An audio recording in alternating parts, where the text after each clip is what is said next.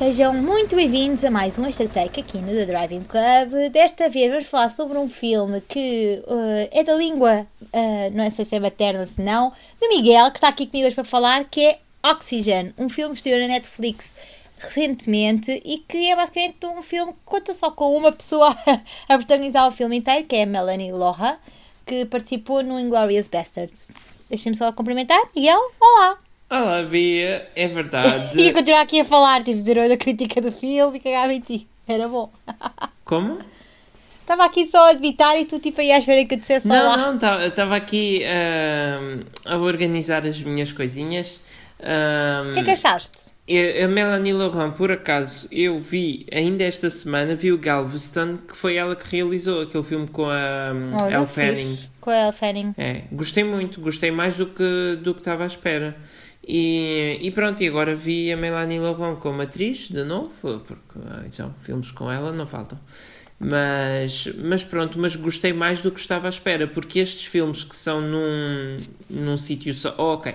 Então, Sim, Oxigênio, o não é? plot, é melhor. Oxigênio É, é, sobre uma mulher que acorda numa câmara criogénica, ah, o oxigênio está a diminuir a um ritmo ah, rápido e ela tem E ela menos de uma hora e vinte de oxigênio e pronto, e quando chegar ao fim, morreu. Portanto, o Mas calma, objetivo, dizer ela que acorda ela- sem ela- memória e Exatamente. tem de reconstituir tudo o que lhe aconteceu para ir parar ali de maneira a arranjar uma saída. Ah, eu, eu achei.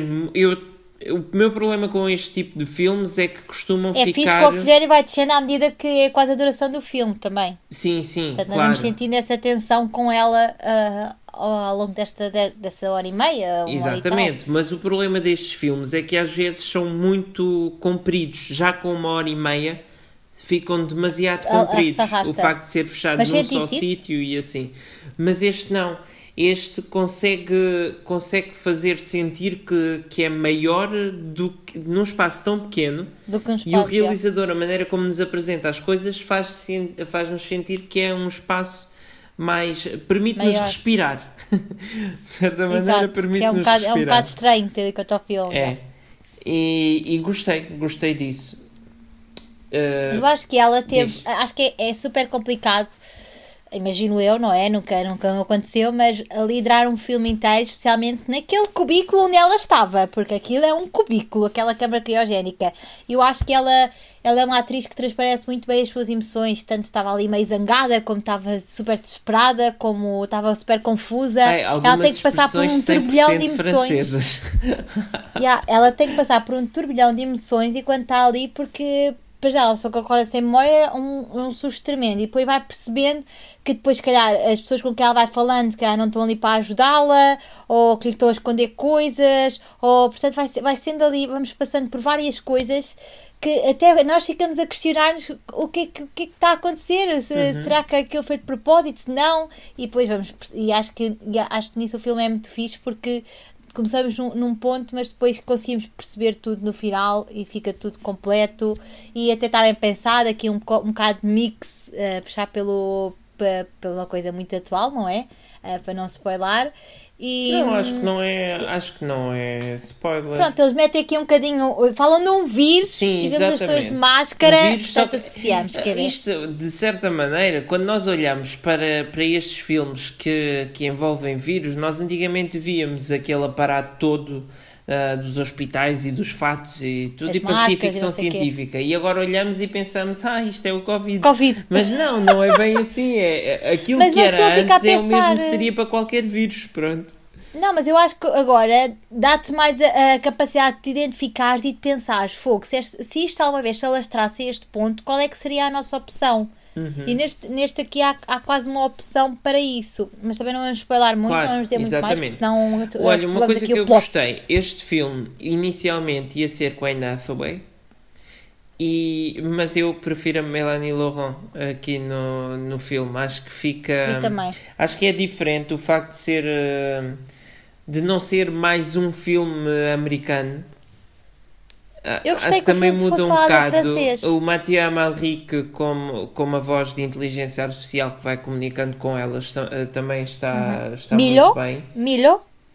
E, e pronto, dos filmes do Alexandre Aja, eu estava aqui a ver, eu já vi vários. Eu não sei se tu viste mais algum. Ele fez não. o Haute Tension, fez o Terror nas Montanhas, The Hills Have Eyes, o remake, fez o Mirrors com o Kiefer Sutherland. Um, fez o Piranha 3D, que esse é, não, é bem para rir. Esse, esse é divertido. Uh, fez o Horns com o Daniel Radcliffe. E, e, pronto, assim. Ah, fez o Crawl, com, que era aquele dos crocodilos.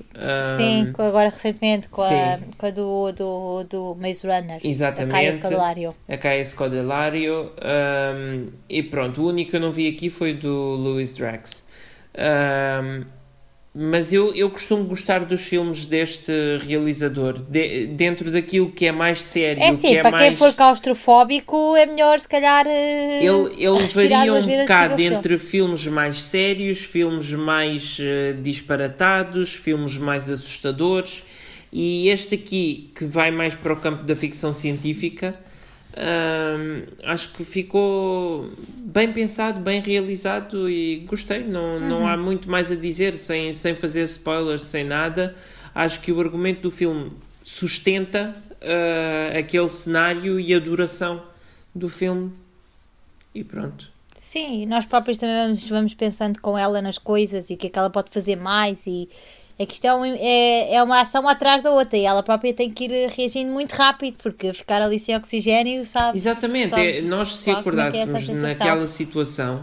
Uh, se, seguiríamos pânico, mais é? ou menos as mesmas coisas de pensar uh, quem, quem, é que se pode contactar, porque, ou, seja, ela acorda sem memória, portanto não é como se nós pensássemos, ah, vamos contactar uh, o nosso cônjuge, os nossos filhos, o, os nossos pais, não dá porque não nos lembramos.